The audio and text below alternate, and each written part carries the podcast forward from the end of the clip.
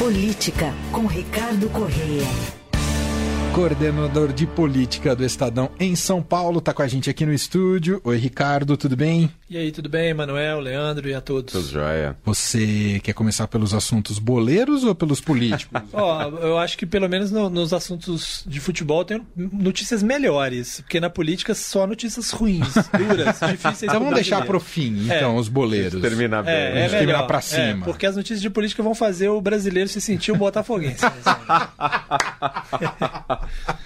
é isso.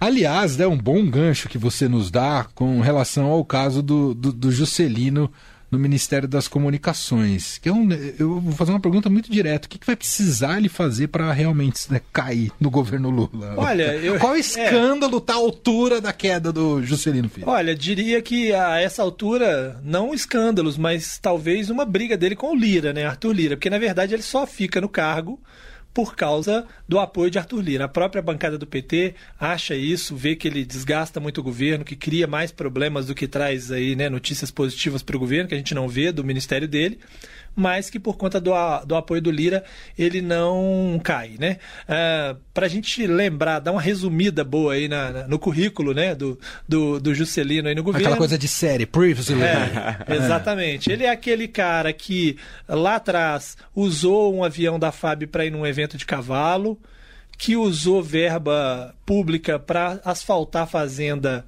Uh, a, a verba para estrada para a fazenda uhum. dele, a verba foi destinada à prefeitura da irmã dele e a obra foi feita por um aliado dele, amigo dele, né? Coincidências. Então, essas coincidências. É, a gente já tinha mostrado também uma ação dele é, para é, liberar concessões é, de rádio é, e TV lá no, no, no, estado dele, né?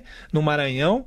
E agora a gente mostra também é, que ele fez ali uma libera, um libera geral, vamos dizer assim, para um aliado dele criar uma rede de TV nacional.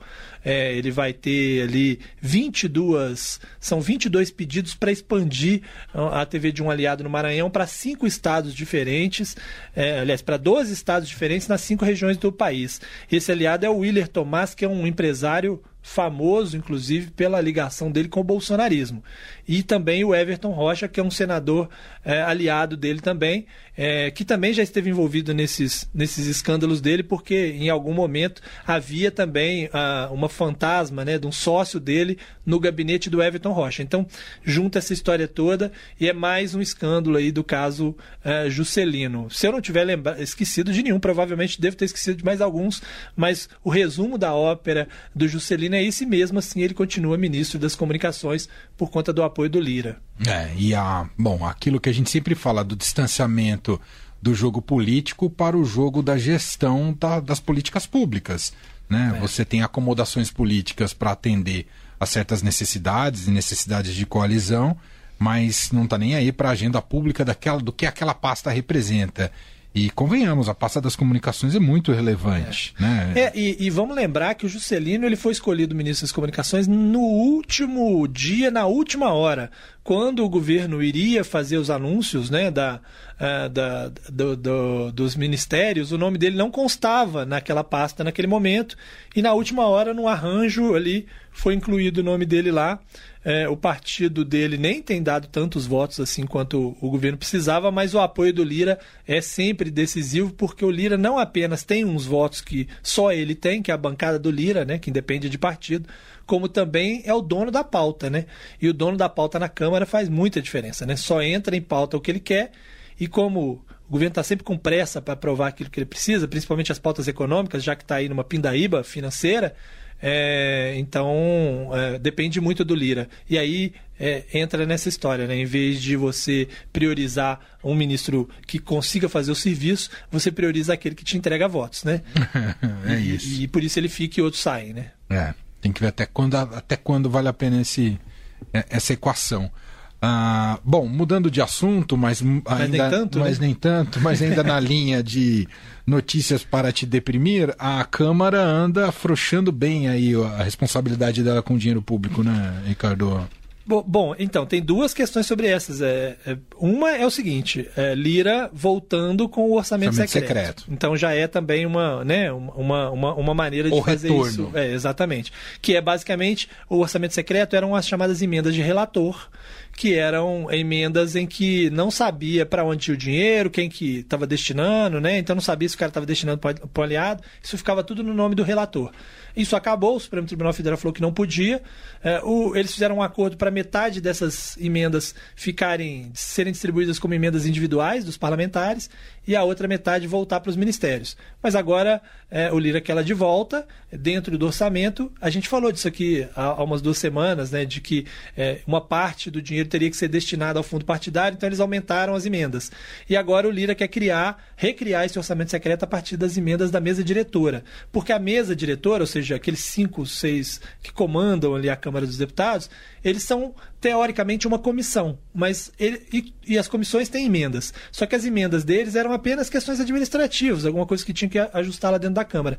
Ele quer que a mesa diretora também distribua verbas para obras. Então, com isso, ele, ele, ele faria com que ele tivesse esse poder uhum. para decidir o futuro de uma montanha de dinheiro e aí ele negocia melhor a eleição para, o, para a Câmara quando ele tiver que indicar um sucessor. E tem gente na mesa que não quer, prefere mandar para as emendas partidárias ou de lideranças partidárias, porque aí são os líderes que decidem o destino dessa verba. Então é uma briga, né? Na verdade, assim, esse dinheiro ou fica sob o controle do Lira ou sobre o, sob o controle dos líderes partidários. Essa, essa é a batalha é, que pode gerar essa recriação do orçamento secreto, né?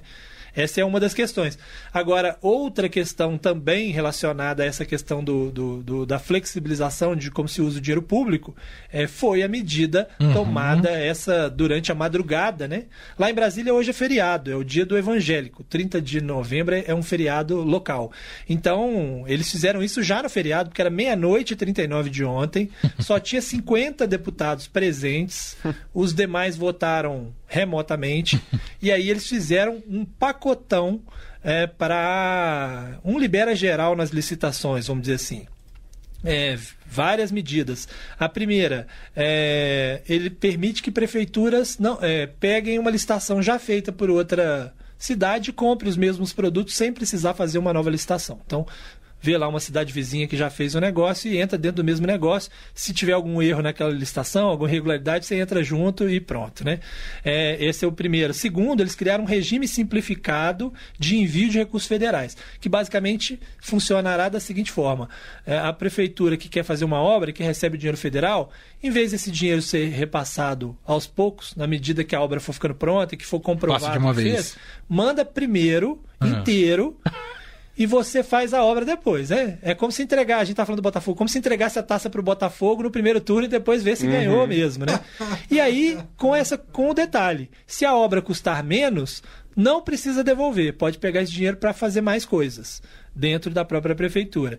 É, é, um, é um jeito deles liberar esse dinheiro mais rápido por causa da eleição. Né? Tem eleição ano que vem, os prefeitos estão doidos para para serem eleitos e querem esse dinheiro para isso. E um terceiro ponto é que licitações com valor acima de um milhão e meio, eles vão passar a usar um modelo fechado de licitação, que é o seguinte: a empresa manda o, o, o lance dela né, no, no leilão, sem que a outra fique sabendo. E só abre tudo no final. Isso, de certa forma, segundo especialistas, permite ali um conluio de bastidores. Você né? divide quem, é. quem pega cada uma. Né? Exatamente. Né? Então uhum. faz esse acordo de bastidores. Então esse é o, esse é o problema que está colocado. Isso tudo aprovado durante a madrugada. E você sabe que foi uma noite assim. Hum. Chegou a ser bizarro, porque parte dos deputados disseram: olha, eu estou votando, mas não sei. O, o Lira já não estava mais lá, o vice também já não estava mais lá, botaram outro deputado de Minas Gerais para ler. É, quem era da oposição disse: olha, eu não sei o que, que eu vou votar, não estou sabendo exatamente o que, que, é isso, não explicaram direito. É, um dos deputados disse: eu vou seguir a maioria. A maioria foi embora, então eu vou embora também. Então, basicamente, ele votou contra, mas é, foi o deputado Evair de Mello, mas assim, eu segui a maioria, foi basicamente vou embora para casa e a gente vota aí online aí do jeito que der. Então foi isso que a Câmara nos presenteou durante a madrugada, né? Esse pacotão aí do, do é terrível, né? Que coisa, que loucura, Ricardo. Bom, chega, né? Chega. eu queria fazer então um pedido para você. Vamos lá. É, aproveitando da sua ah, você como porta-voz aqui da alma fluminense e tudo que o Fluminense tem feito pelo futebol brasileiro, com seu técnico Fernando Diniz, para que este campeonato brasileiro, que tem sido muito legal e emocionante, para que ele perdure até sua última rodada. E para isso depende que o Fluminense, neste domingo, vença o Palmeiras. Então eu tô aqui te fazendo um É pedido. verdade? É. Para que o Fluminense seja esse time tão encantador como foi ontem contra o Santos. Olha, eu farei minha parte, estarei lá presente. Ó, Mas nem todos farão, porque provavelmente alguma parte dos jogadores não, não jogarão já por conta da- da- do, do Mundial, né? Tem uma preocupação ali com o gramado sintético. O Fluminense está dizendo que, olha, vai ser difícil botar todo mundo, porque esse campo é perigoso. É meio que já uma desculpa para para botar um time misto, né? E hoje se reforça isso porque o Benzema, que é do. do do time árabe que pode ser o adversário da semifinal se machucou no jogo de lá. Isso é um, isso é um exemplo, né? Olha aí, ó. Pro, Germancano, por exemplo, que quer jogar todos os jogos, esses caras têm que tomar cuidado, né? É, mas enfim, tentaremos não atrapalhar o campeonato, né? Ontem mostramos isso, né? É. Tinha gente que interessada ali no jogo do Santos e o Fluminense jogou pra valer, né? E ganhou de maneira brilhante. É. Agora, situação do Botafogo, que tristeza, né, Ricardo? Ué, E dos inacreditável. né? botafoguenenses. É, não, é inacreditável. Chega a fa- Inacreditável. Você chega a ver rival com pena, né? Da situação Não, de tão, pena, é tão isso. inacreditável que é a situação. Não porque fez 13 pontos de frente, porque isso por si só já era, já era suficiente para você ficar chocado, mas porque nesse meio termo perdeu os 13 pontos, ganhando um jogo de 3 a 1 e tomando uma virada de 4 a 3 um outro a mesma coisa, também tomando uma virada. Bragantino tomou um empate. Bragantino no- com um empate no final. Ah. O Santos tomou um gol no final. final. Né? Os outros, as viradas foram Palmeiras e Grêmio. Isso. É, depois Bragantino, ou seja, três jogos, três jogos contra adversários diretos, o Santos, e ontem que fez um gol aos 53, né, e tomou um gol é, 30 segundos depois da bola ser reiniciada de um time já rebaixado, né? é. É inacreditável. É dureza, né? É muita dureza. Solidariedade aí aos Os botafoguenses. Nossa, botafoguenses. total. Muito bem, Ricardo Correia então volta na semana que vem, é, terça-feira, e aí ele conta como é que foi em loco assistir ao jogo do Fluminense aqui no Allianz Parque. Obrigado, Ricardo, um abraço. Valeu, um abraço. Valeu.